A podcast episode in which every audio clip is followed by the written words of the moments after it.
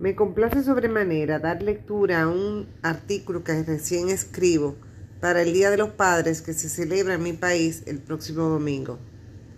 En ese sentido, aprovecho pues para comentarles que tengo ya en Amazon un libro que compila artículos como el que les voy a dar lectura.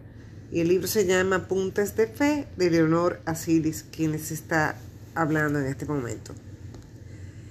El artículo que les voy a leer se titula En el Día del Padre. Este domingo se celebra en nuestro país el Día de los Padres. A los que como yo tienen la dicha de tener a su padre, es una bendición inmensa el poder expresarle presencialmente su gran amor y agradecimiento por haber sido canal para la propia vida y todo su apoyo y entrega durante nuestro crecimiento hasta nuestros días. De forma particular agradezco públicamente a Papá Dios haberme regalado a mi papá, un ser extraordinario cuyo mayor regalo y legado para mí y mis hermanos es su testimonio de vida. Aquellos que por las condiciones en que vivimos, tiempo de pandemia, y por su protección no puedan verlos, les recuerdo que existen medios tecnológicos para expresarle nuestro gran amor.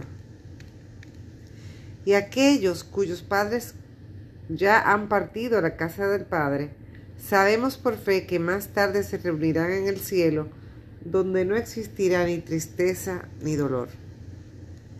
Sin embargo, quiero dedicar el resto de estas líneas a nuestro Padre Dios, en ánimo de ofrecerle en testimonio público nuestra reverencia ante su amor y misericordia por revelarse por entero a través de su Hijo Jesús, nuestro hermano mayor, como decimos los cursillistas. Gracias a Jesús sabemos cómo es su gran corazón, sobre todo a través de la parábola del Hijo pródigo. Hoy más que nunca debemos vernos en ese joven, quien antes caído por su perdición, fue pródigo del cariño y el perdón del Padre al reconocer su gran falta de amor y abundancia de soberbia al querer separarse de él por irse a otras tierras en búsquedas de andanzas y placeres, en resumen, de lo que no se le había perdido, y que hizo tristemente que él se perdiera en la amargura que trae la perdición y el pecado.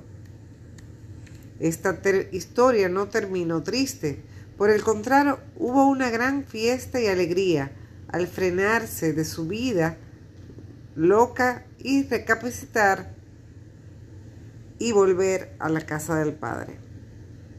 ¿Acaso no nos suena familiar este acontecimiento? Creo firmemente que la humanidad entera está reflejada en el Hijo Pródigo.